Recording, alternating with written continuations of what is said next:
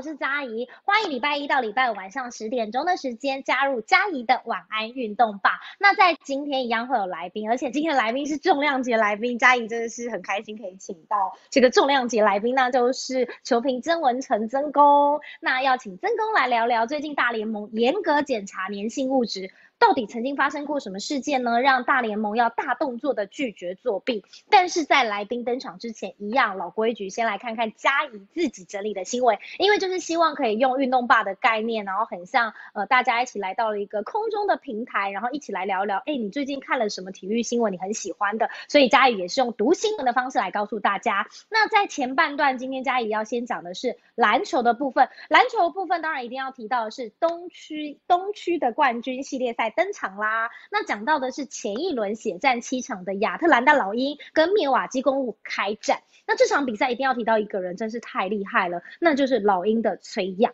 崔样呢，他攻下了个人季后赛新高的四十八分，但也因为他的带领之下，让老鹰呢是以一百一十六比一百一十三三分差这个险胜了公路，系列赛也取得了首胜一比零的领先。那讲到了这场比赛呢，老鹰除了崔亚以有好表现之外，其实前锋 Collins 也是有二十三分十五篮板的好表现。那另外讲到这场比赛比较惊险的是在第四节啦，第四节公路一度是打出了九比零，将比分给超前，甚至哦还把比分扩大到了有七分差。不过老鹰还是稳稳的要回领先，最后以三分差惊险的收下了胜利。那此外呢，在这场比赛有一个大家比赛结束后讨论的话题，那就是在第三节的尾声的时候，崔样透过一次掩护之后获得了空档，而公路的球员瞬间嗯。好像像定住了一样，大家都眼睁睁的看着他在大空档准备投篮。那大约在三秒之后呢，公路的呃 Potis 就发现，嗯，他赶快扑上前，结果想不到这一球已经离开崔样的手中，而且呢，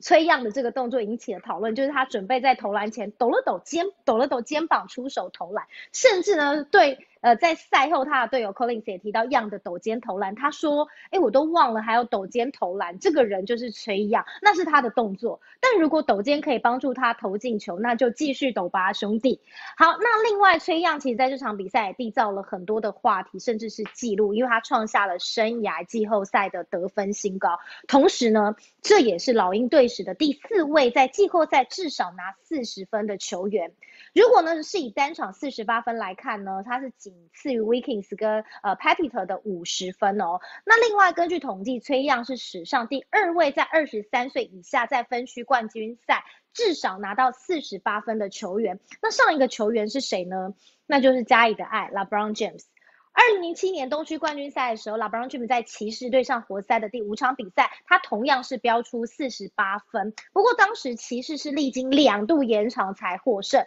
那如果以季后赛为准，崔样是史上第三位在二十三岁以下拿到至少四十八分的球员。前两个人除了刚刚嘉怡提到的嘉怡的艾拉 Brown James 之外，还有 Kobe Bryant。Kobe 呢，他是在二零零一年西区第二轮对上国王的第四战攻下四十八分。那个时候的 Kobe 是二十二岁又两百六十三天，LeBron James 是二十二岁又一百五十二天，但是崔样呢却是二十二岁又两百七十八天。那相信这是今天 NBA 场上最受到讨论的话题。好，那接着要讲到的是棒球场上了。棒球场上呢，嘉怡今天选的新闻包括了就是要讲到大联盟热门的话题人物。那除了二刀流表现的大谷。奖品以及准备挑战三冠三冠王的小葛雷诺之外，还不能轻忽的有一个人哦。今天嘉义看到这则新闻，想说要告诉大家，正在缔造历史单季最佳头球成绩的大都会王牌呃迪格隆迪。D i g r o n d i g r o n 他本季主投了十二场球，因为嘉怡怕自己发音不够标准，防御率呢是比后援投手还要低的零点五零。那如果照这样投下去的话，他就会打破大联盟超过百年的历史记录。那另外在日本职棒的部分呢，日本职棒乐天年薪九亿日元的田中将大，他昨天对上西武狮先发六局，四局下他被吴念停敲二垒安打之后，他接着又被爱斗。拓殖是那敲安给重创，同时呢，呃，田中将大也失掉了追平本季最多的四分。这个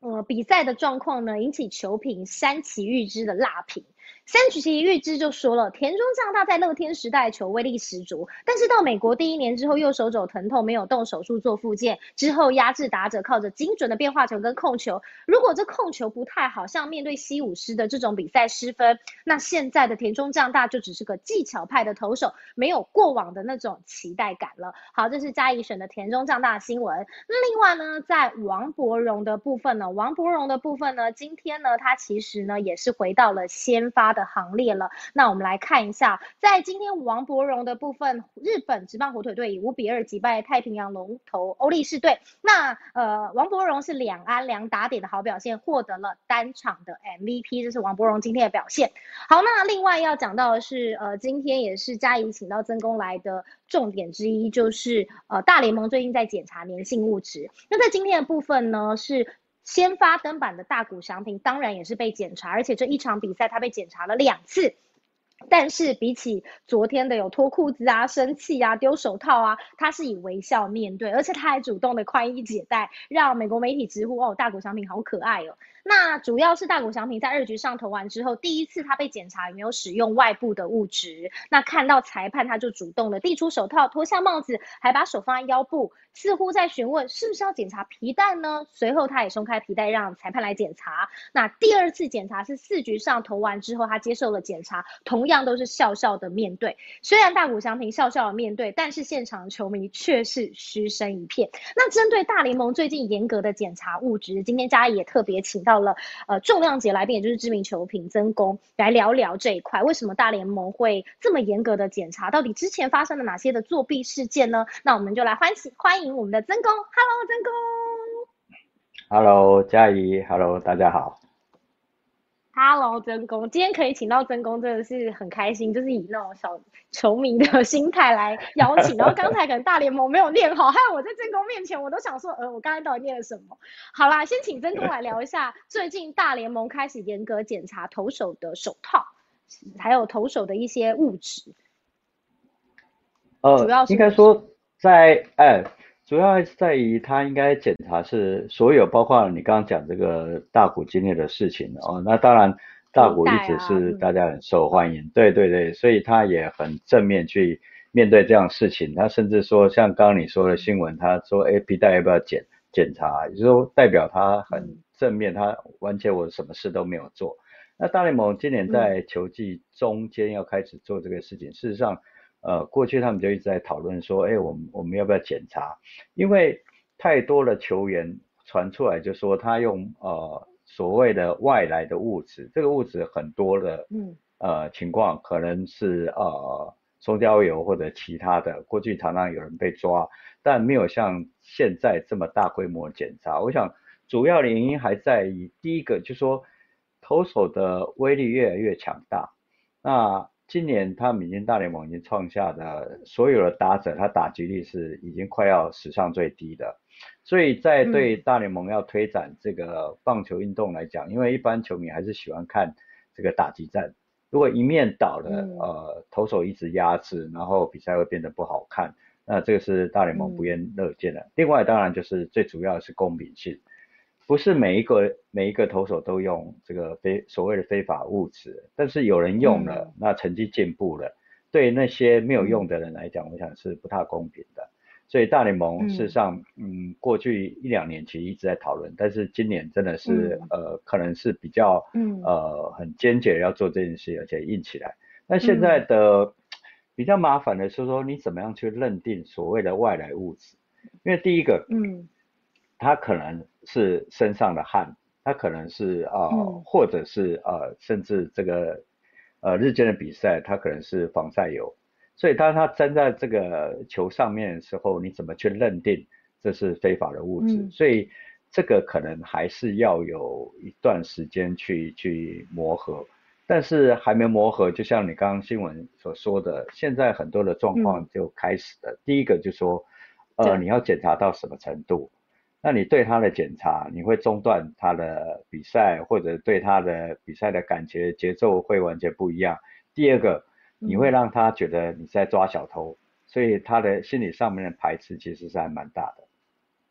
嗯，对，确实那种感觉就是你在怀疑我吗？这种感觉确实不太，对我觉得这种感觉确实不太舒服，所以有的时候。呃，选手可能会觉得我就没有啊，你这样，而且你还检查两次，什么意思？所以我觉得像大谷翔平，他要微笑面对，真的就是算蛮难得可贵。可是想要问曾公的是，为什么大联盟会这么严格的检查？其实这跟过去的几个作弊事件有什么样的关系？或者是可以透过这个直播告诉大家，有没有几个作弊事件是很明显以及就是非常有名的？譬如说像前几年太空人的作弊事件之类的。呃，如果这个事情跟太空人作作弊比较不一样的是，太空人他们是在打击的时候，呃，大家知道他敲六色桶，那这次是投手，那投手主要还是在过去从过去所谓口水球啦，那很多的甚至有人很夸张的被检查他身体带小锉刀把那个球磨磨让它产生不规则的变化，这些是呃时有所闻，但是。呃，像现在这么大规模的去去呃去抓这件事情，我觉得他们出发点还是在于不希望投手借由外来物质，然后让投呃球的旋转转速越来越快，然后完全压制打者。那这个对打者来讲，其实很多人甚至明星球员这个都会觉得像啊呃我如果上去，那我打不好，我的薪水被扣。那投手一直在在比较像。最近几个投手都签了大的合约，这个对打者来讲是不太公平的，所以大联盟这次会硬起来，主要还是在于着眼说，希望这样的事情不要再发生了，然后呃寻求一个更公平的一个状况，因为这两年，尤其今年投手载智力真的是强到一个程度，那甚至这个无安打的比例事实上比过去还高，当然不是说投无安打的人都是作弊了，但是就说投手压制打者的现在的状况真的是太明显。嗯，那譬如说，呃，在真功的部分有没有印象过自己？呃，大家都知道真功棒问棒球问真功就对了。然后就是 很多的例子下来，有没有让你印象比较深刻？是呃，针对投手松胶有口水油，甚至有投手被禁赛的呃过去的历史事件。过去有转播，呃，比较有名应该就是基瓦大战的时候，那杨基有个投手便宜大他。基本上已经拍到他这边有一点黑黑的，就说就是呃，他当然他本身颜色，他本身是比较非裔的，就是颜色比较比较深的肤色，但是他那一坨就是很明显。那主办单位已经拍到了，结果他还是继续做，就后来被这个红花队给抓到，他连这个。呃，杨基自己的主播 Michael K 都觉得，哦，这实在是有点夸张，就是说大家都已经在注意到你了，你还是做，对，所以这是比较明显的例子。不过过去为什么大联盟，呃，稍微有点回应你刚刚的问题，说为什么大联盟今年要彻底的抓，是因为老实讲，过去每一队的投手都有在做，只是说我不抓你，你也不抓我，大家变成就说一个默契，就说啊，大家一起做这件事情。可是当大联盟会觉得说，哎。我再这样下去的话，那每一个人都变得很厉害，转速很高的时候，我再不处理，事实上有点说不过去。因为大联盟过去有点像禁药时代，就是说，哎，我默许，然后或者是我没有认真去抓，但最后变成就说，哎，完全没办法收拾了。所以，呃，图所谓的外来的物质，过去应该也是大联盟没有太严格执行这一块。所以我觉得他他这一次可能就是要告诉所有的投手说，哎。我基本上我要开始做这件事情，那这个是对打者是比较有利的。嗯，好，谢谢曾公。透过曾公的呃解释呢，也可以让大家更知道说，哎，或许不是只是 focus 在过去的哪些事件，让呃大联盟现在要硬起来，而是因为就是希望就是可以让这个环境更加的公平，所以他们不管大呃选手什么样的排斥，其实他还是要够硬。这也就是为什么连续几场甚至不惜检查两次，让你觉得让选手觉得说你怀疑我，他们还是要做这件事。所以今天也是因为透过曾公的呃解释，嘉也才知道。这件事情也希望看直播的大家也可以透过真公的解释，然后更了解这个事情。那今天找真公来还有一个我觉得很重要的事情，就是我不得不说，很佩服真公，已经六十岁了，竟然还可以完成二二六的超级铁人三项，而且真公还出了一本书，就是六十岁的我也可以完成二二六超级铁人三三项，跨越年龄，超越极限，勇于挑战。这个事情我可以理解，因为我前年也是跑马拉松，所以我可以理解曾公写的每一个字，真的应该都是在他跑步的当下很深刻呃感受，所以说出来的话。譬如说，曾公有讲，别被年龄限制你的想象，限制你逐梦。如果不挥棒，球不会越过全垒打墙外，因为你没有这么做嘛，你怎么知道你行不行？与其犹豫，不如行动。对不对？真公，那你先讲一下为什么你自己想要呃完成这个二二六超级铁人三项，甚至在这之前你跑过了三个呃台北马、东京马、平壤马，已经六十岁了，大家也知道真公其实也算是人生胜利组，为什么还想做这件事情？没 有没有，你有犹豫吗？也不是说，因为很长。呃，也不是说，呃，突然你就想做这件事情，是是累积的，就是说从五十三。岁开始吧，就是开始，就像这个还没节目开始，嘉宇说之前他一公里就就就对。跑不完，然后以前我也是三公里就跑不完，就是是慢慢慢慢累积，到最后你就一直有一个目标，一直有个目标，到最后我会觉得，因为你三铁一开始是标准嘛，就是五一点五，然后再来一一三，然后再来。最强的这个就是二六，那嗯，通常你会觉得说，呃，比如说你假设你五六十，你会说啊，到河边漫步就好，快走就已经了不起了。但是你能跑到跑马拉松，或者是最后完成呃超级铁人三项，主要还是在于你必须去告诉自己，是说我做得到，而不是说。我先限定说啊，我现在我我五六十，我可能没办法，所以我觉得呃事在人为啦，我是这么觉得，对，没有不可能，就是想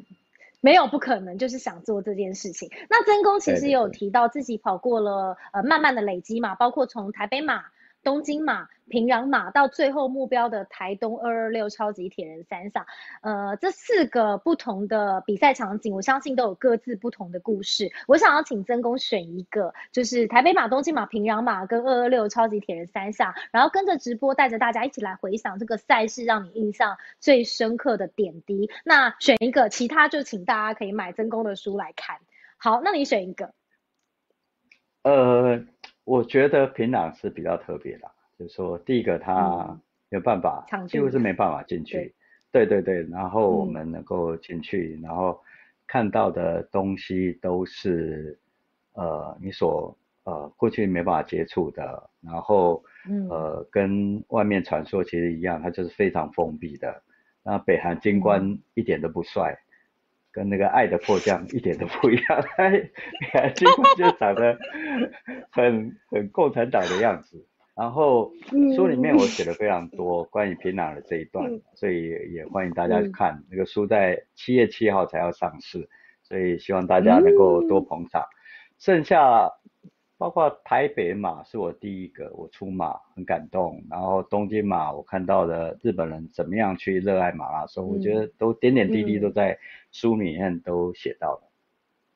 哦，好，既然七月七号才上市，那嘉怡在这边就要讲，那嘉怡自己个人要买五到十本，然后我要弄三本让大家来抽奖，就这样子。好，因为我觉得可以跑马拉松这件事情，我觉得。真的不是，就是他必须撑下去，而且，呃，像我自己，我我很难想象超级铁人三项，因为我自己不会游泳，所以始终每次被找铁人三项的时候，我都我都不敢，因为我对水就是我就是不喜欢，所以我也没有也还没有想要去突破。可是我必须说，跑马拉松是一个很自己的运动，在跑马拉松的过程，你会不断的跟自己对话。曾工，你也是吗？嗯，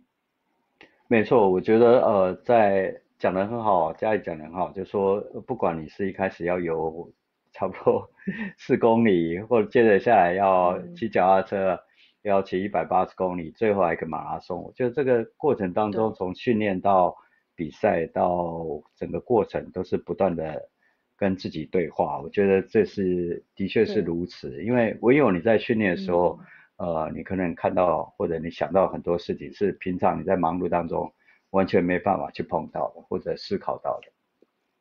对，真的，因为像嘉怡自己啦，我自己的部分是，呃，我是一个很怕孤独的人，我一定要弄得很热闹，很多人。可是，在跑完马拉松以后，我就会发现，嗯，这个世界上不管有多少人陪伴你，你终究还是你自己。所以其实跑马拉松真的是人生很大的转变，包括你对你自己的内心的对话。我觉得你得面对你自己，更了解你自己，你才有办法去思考你的。不管是很多人会问我们的，呃，大学毕业以后要当什么或填什么系，其实你真的要了解你自己，才有办法在不同阶段，不管是学生阶段、刚出社会的阶段、呃，工作中的阶段，还是成家的阶段，甚至是增工六十岁的阶段，我觉得你会知道你是要做什么。而且你比较不会受到影响。好，那最后一个问题想要问曾公的是，六十岁了，你会怎么建议跟你同年龄或想挑战的人？因为或许有些人会担心说，哎，六十岁我我年纪已经大啦，我真的可以吗？你有没有什么身边的人跟你同年纪，他担心自己的身体，其实你会建议他们先做检查吗？还是先怎么做来决定自己其实还是可以挑战看看？呃，我觉得最重点还是在于你先，如果你要。挑战任何的户外运动，呃，先穿好鞋，然后就走出去。那就像我我我一个人徒步环岛的时候，我其实我也觉得，我一直觉得你敢踏出去就一百分了。然后也不要说一开始就设定目标非常的大，就说哎我要我六十岁我要跑一个全马。那基基本上你就从刚嘉怡讲了，他从一公里开始。我想任何年龄都一样，就从从一开始，从一公里、三公里、五公里，慢慢的累积。嗯，跑一跑，你会发现，除了刚刚嘉怡讲的自我对话之后，嗯，你开始有一点呃，自己觉得，哎，我达到目标了。其实我觉得运动除了对我们身体好之外，我觉得会增加我们的自信心。我觉得这是一件很棒的事情。对，这是一个很正循环的事情。而就如曾公七月七号即将要上市的新书一样。不挥棒，你怎么知道你不会打全垒打呢？其实运用在每一个事情，不管是运动或者是工作，我觉得你觉得你对自己有信心，了解你自己，就先是踹踹看吧，先试了再说。就像标语一样，just do it。我觉得真的是这样。好啦，那今天真的很感谢，就是有办法请到曾公，因为曾公其实睡觉时间也差不多要到了，所以今天其实真的